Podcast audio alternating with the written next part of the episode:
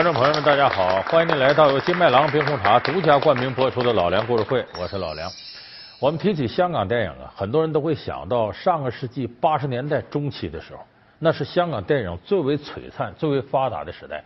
当时也是百花齐放，你像有成龙的喜剧动作片啊，后来还有周星驰的无厘头喜剧，包括当时吴宇森的暴力美学电影，王晶的商业片，还有像关锦鹏啊、许鞍华这样的文艺片。就那个时代是香港电影最好的时候，但是到了九十年代中期以后啊，香港电影一点点走向了没落。原来香港电影拿手那些片子，观众开始不买账了。你比方说香港电影曾经有一度警匪片、黑帮片，那是相当是火的、叫座的。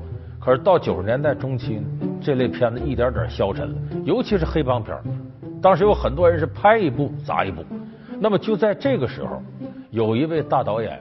带着他的公司异军突起，把这个黑帮电影啊香火延续下来，而且呢，成为至今为止香港电影当中能够留下些经典记忆的，从九十年代中期以来的为数不多的好作品。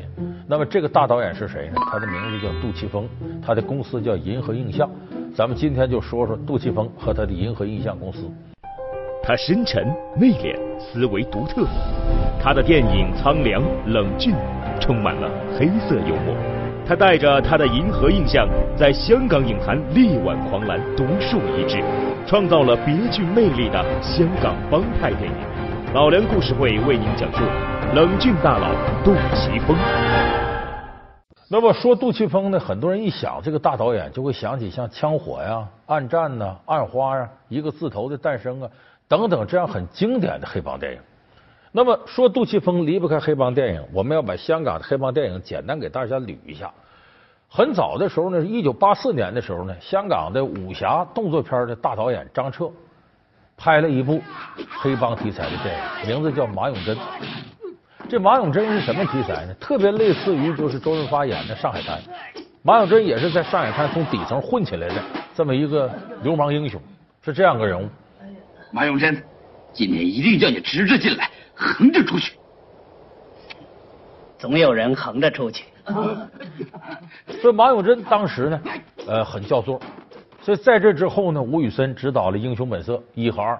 这《英雄本色》是名气特别大了，里面狄龙啊、周润发，尤其周润发那个小马哥。那么这个时代呢，香港的黑帮电影呢，进入了一个江湖英雄的时代。因为以往我们一说黑帮，马上想到黑和白的对立，想到警察和黑社会的对立。但是这一时期，香港的黑帮电影很巧妙的躲开了这个合法与非法的这种对立，他把所有的故事情节冲突呢局限到黑帮里边，以突出个义字为基础，就是黑帮里要讲义气。那么讲义气和不讲义气的这个争斗，你过来，这是你亲哥哥，你看他。你看清楚，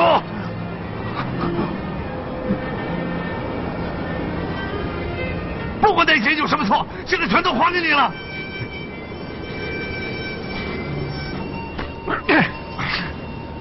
他有勇气改过，为什么你没勇气接受他？为什么？所以这个时候呢，黑帮电影吴宇森的电影反映出来的江湖情仇呢，是一个理想化的江湖。他把这个黑帮人物呢。在这个人格上无限制给拔高了，所以周润发演的小马哥那个形象在当时火的一塌糊涂。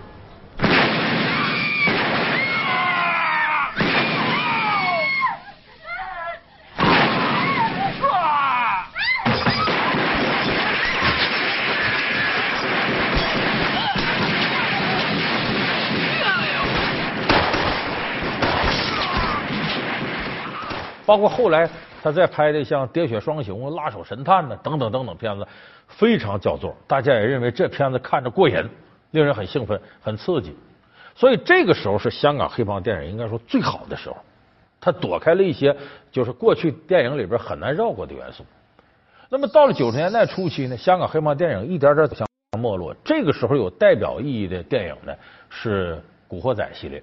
这国仔系列有很多八零后啊，当初看了这个电影，也因为这些电影记住了呃浩南，就郑伊健、山鸡、陈小春。那么这古惑仔这个电影啊，就比当初吴宇森那些黑帮电影差了不止一个档次。因为这个电影里边呢，很多人说：“哎呀，我当时看的给我激动的，说是你想干嘛？我想砍人呐！”因为这个电影里边那种是非恩怨已经给模糊了。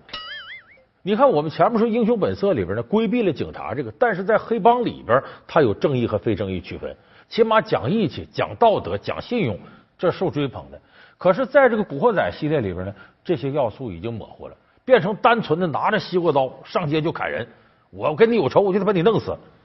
一味的好勇斗狠，所以这个片子呢，曾经一度啊，咱们这个内地电影界很抵触这样的电影，因为这个电影来之后，确实很多青少年看完了之后容易产生冲动，对青少年教育是很不利的。就我从来不认为《古惑仔》是部好电影。我们说电影本身来讲，即使不去承担道德宣传的作用，你也应该想到什么是正义的，什么是美好的，什么是真善美。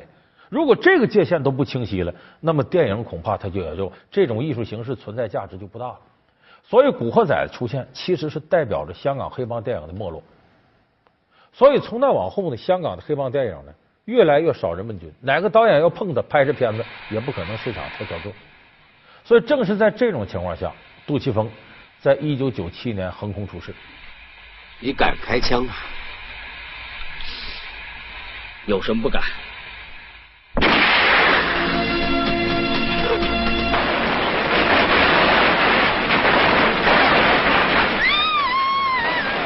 那么杜琪峰当时的黑帮电影为什么能够立住？是因为他的黑帮电影和原先完全不一样。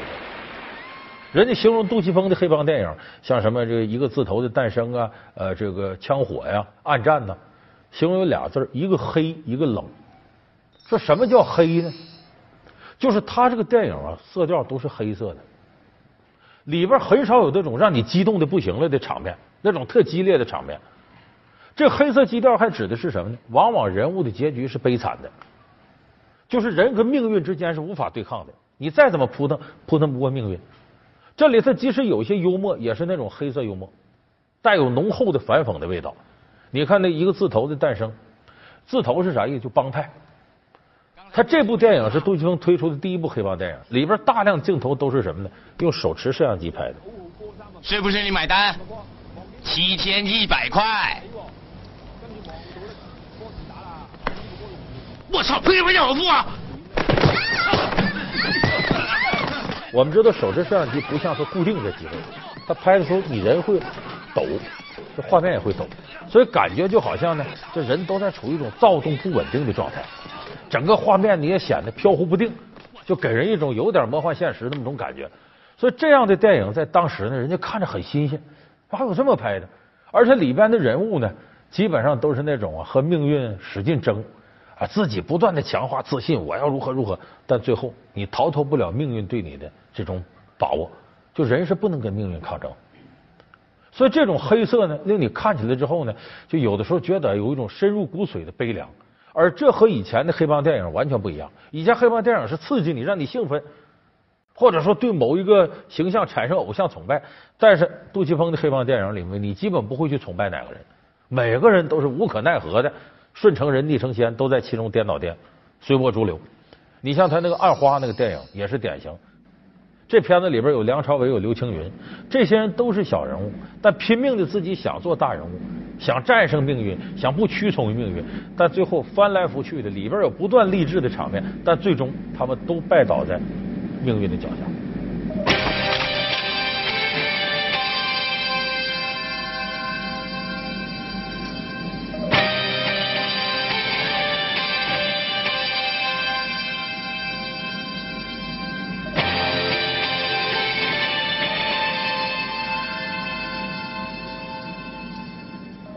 所以，一个黑色，一个冷峻，就他片子风格特别冷，不是那种热情似火的。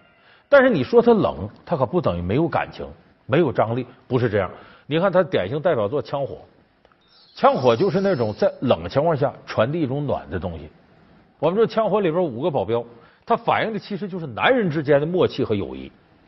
一开始五个保镖不默契，到最后五个人这这做保镖跟一个人一样。而且中间产生那种就是我你是我的兄弟，我就罩着你。像吴镇宇最后跟黄秋生对着拿枪顶着脑门，阿信我罩定了，你开枪我就开枪。时间到。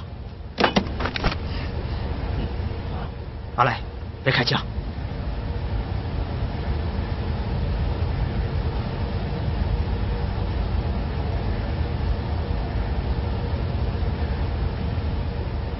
大嫂死了。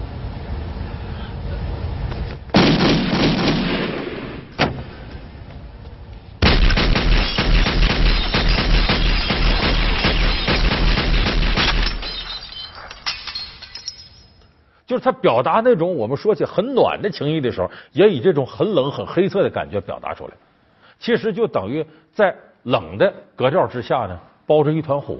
这个火打到哪儿，观众的情绪就跟着走到哪儿。但是这个火不会在画面上体现出来，所以这是杜琪峰的一种风格，就好像在一个很冷的外壳之下，就如同冰封的江面底下是暗流涌动，是男人之间感情和默契的一种涌动。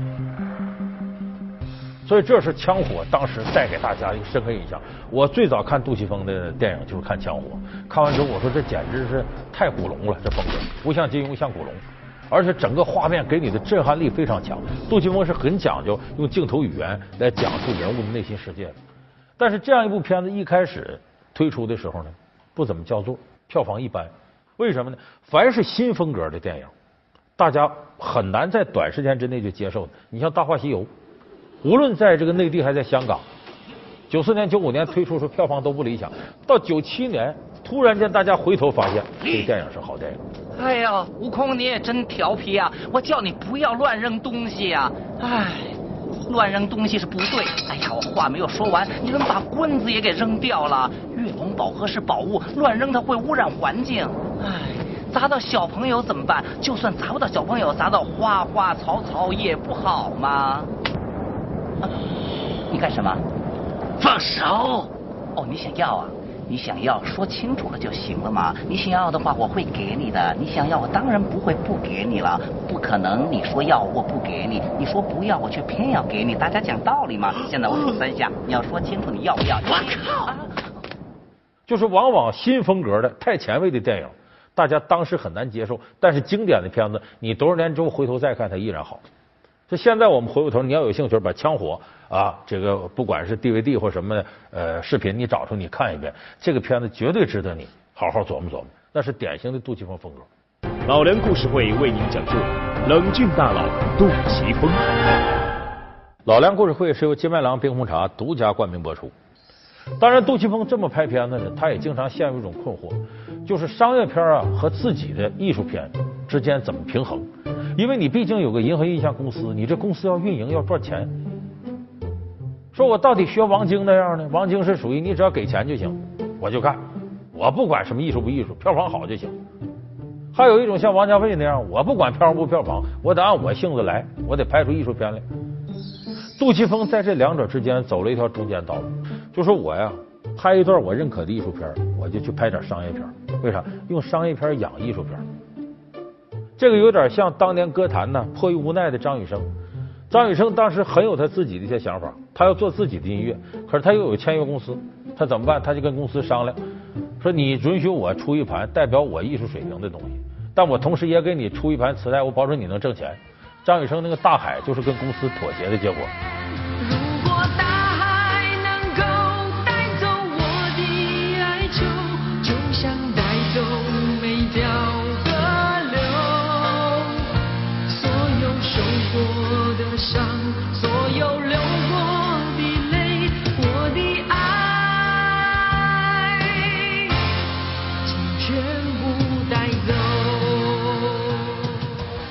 所以有人说张雨生《大海》那么好听，居然不是艺术的东西吗？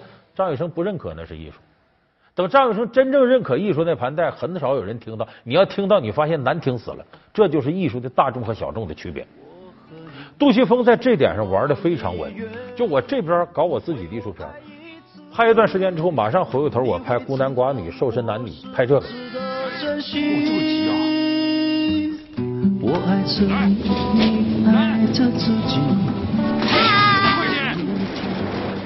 瘦身男女，我有没有看郑秀文、刘德华那片子很好看。他拍这类片子目的什么？就是为挣钱。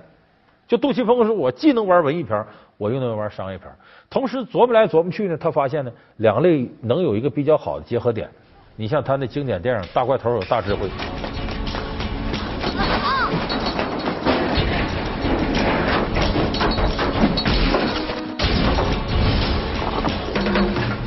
大块头有大智慧，刘德华演的那个片子本身呢，既有对人生的思考，同时又有对香港社会的一些现象的思考，而且这个东西是加注在活生生的情节上的，还不俗气，还好看。所以杜琪峰是这么摸索着走出了这么一条道路。有人说，很多导演是难以在文艺片跟商业片之间呢，呃取舍的。你像咱们这个中国的第六代导演、第七代导演都面临的问题。当然，有的导演偷奸耍滑，票房好了就商业片，票房不好我这是文艺片，也有这样的。杜琪峰是怎么能够做到在摸索过程当中把这两样能结合，而且能分得很清楚，能分能合？这跟杜琪峰的成长是有直接关系。杜琪峰是十七岁就进了香港无线电视台，干啥呢？其实就送信的，说白了，快递，在这儿送封信，那儿送封信。后来一想，我干这个没意思，有什么出息？啊？看人家当演员，他也羡慕，他就进了香港无线那个艺人培训班。这个培训班大家都知道，什么呃刘德华呀、周润发呀、赵雅芝啊、梁朝伟、周星驰都从这里出来。但是杜琪峰读这个艺人培训班的时候，他就发现自己不是演戏那块料，当演员不行，他马上就转行转到幕后，拜谁为师呢？拜王天林为师，王天林是谁呢？就是王晶他爸爸。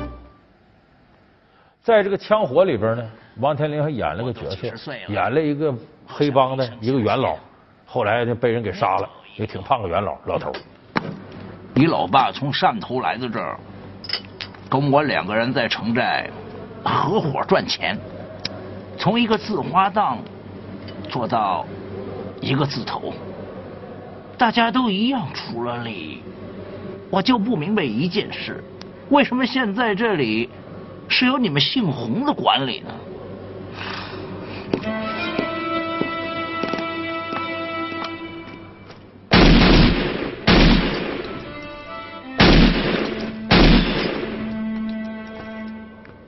王天林还是八三版《射雕》的总导演。在香港这个电影界、电视界，他有无数的徒弟，杜琪峰就是在其中一个。那么杜琪峰当时呢，跟着王天林呢学拍电视剧，但时间长了他不太满意，他总觉得自己应该有自己风格。在八零年的时候，他一个朋友叫他出去拍电影，这朋友叫刘松仁，这是对我这年龄来说，刘松仁名气很大，这是当年香港很有名的演员，就是在那个周星驰演那个韦小宝里边，《鹿鼎记》里边演天地会总舵主陈近南那个。当年很有名的演员，刘松仁叫他来拍电影，拍什么呢？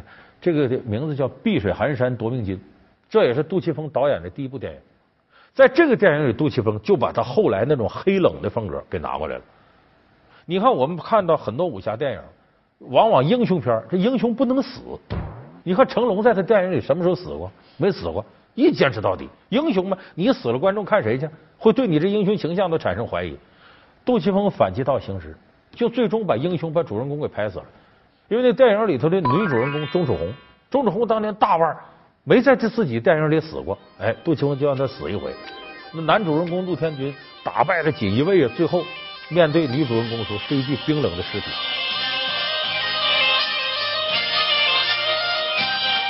那个时候杜琪峰就体现了，就说命运你抗拒不了。咱每个人都说我和命运抗争，但大多数人是随波逐流。你是小人物，你摆脱不了天地为炉、造化为公的呃这种规律。所以那个时候，杜琪峰就开始这样思索。可是这部电影呢不卖座，没多少人欣赏。这时候杜琪峰意识到呢，这条道再往下走很危险。他于是重回无线这培训班，继续跟着王天林干。所以跟着王天林呢，他指导了八三版的《射雕英雄传》。就杜琪峰是八三版《射雕英雄传》的那个执行导演，后来又指导了《鹿鼎记》《雪山飞狐》，他学这个电视剧，他从电视剧里学什么呢？市场化的东西，整体运作的东西，包括你像美工啊、道具啊等等等等这些工种，他也都熟悉差不多了。跳出来，八六年他又开始拍电影，这个时候杜琪峰名气并不大。他也很难在投资方面前坚持要拍自己风格的。这时候，他开始把电影当做个试验工厂。这时候，他参与了大量电影的制作，副导演呢、执行导演等等。你像，比方说黄百鸣那个《开心鬼撞鬼》有他，周星驰那个《审死官》有他，甚至文艺片《阿郎的故事》也有他。就他通过大量的这种实践，他开始摸索电影艺术这些门类，我怎么去熟悉它。所以他经过非常漫长的时间。把这个电影这行都摸差不多了，他在九五年的时候决定歇一年不拍了，好好想想我这路今后该怎么走。于是九六年他成立银河印象公司，他确定今后我拍的电影就是这种黑冷风格。尖沙咀有六百多间食肆，卡拉 OK 三十几间，大小夜总会二十几间，酒吧过百间。保守估计，你给我报账呢，我不知道吗？有话想说就直说。一个人不行，但是整个社团就行。我跟所有地区领导都谈好了，就差你了。什么意思啊？我非得跟呐？如果你非要另起炉灶，这两年我什么都不做，我带整个社团打你。一起走，还是在路口下车，你自己决定。所以你看，杜琪峰从这个七十年代开始学习，八零年开始拍电影，一直经历了十五年以后，杜琪峰才开始把自己的锋芒露出来，把自己的风格带出来。我就想，我们现在有不少电影学院里学导演的人啊，总觉得自个儿是个天才，一开始拍电影拍电视剧就得按照自己的想法来，其实这很愚蠢。你认为你是个天才，除了你以外，谁认为你是个天才？谁肯把大量的资金投放到一个初出茅庐的导演手里？因为电影是这样的艺术，它本身就有一定商业性，不是拍完了就给自己看的。你拍完了是想给大家看，你目的是想赚到一定比例钱。那你既然想赚钱，不可能把最高的风险压在一个年轻人身上。所以有些人说我是天才呀，就没有机会。谁知道你是天才？谁敢给你机会？那么杜琪峰这点很好。他自己即使有再强的自信，他也知道我需要增强经验，让天才既能仰望星空，又能脚踏实地。同时，我得在舞台上证明我自己的能力，才能有更多人相信我。杜琪峰用了十五年的时间，让大家看到我是有能力的，而且他也不断通过拍成功的电影加强自信，就说我确实在这方面我有天分。我想呢，杜琪峰这是成功经验呢，不光是导演界应该吸取。对我们现在正在创业的年轻人尤其重要，不要眼高手低，也不要怕别人瞧低了你。只要他肯给你一个展示的平台，你是锥子那尖儿早晚会露出来。你不用去担心别人对你的白眼，尤其是觉得为什么你瞧不起我？你啥也没干呢，你人家怎么能瞧得起你？你首先得干出来吧，你只有干出来，人才知道你能力高低嘛。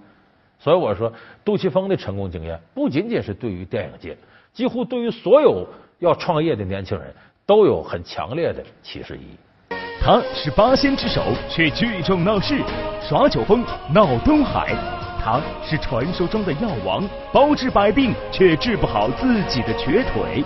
他开创了狗皮膏药，而如今为何却沦为假药的代名词？现实中的铁拐李是否真的存在？他成仙之路经历了怎样的磨难？老梁故事会为您讲述八仙中的实力派。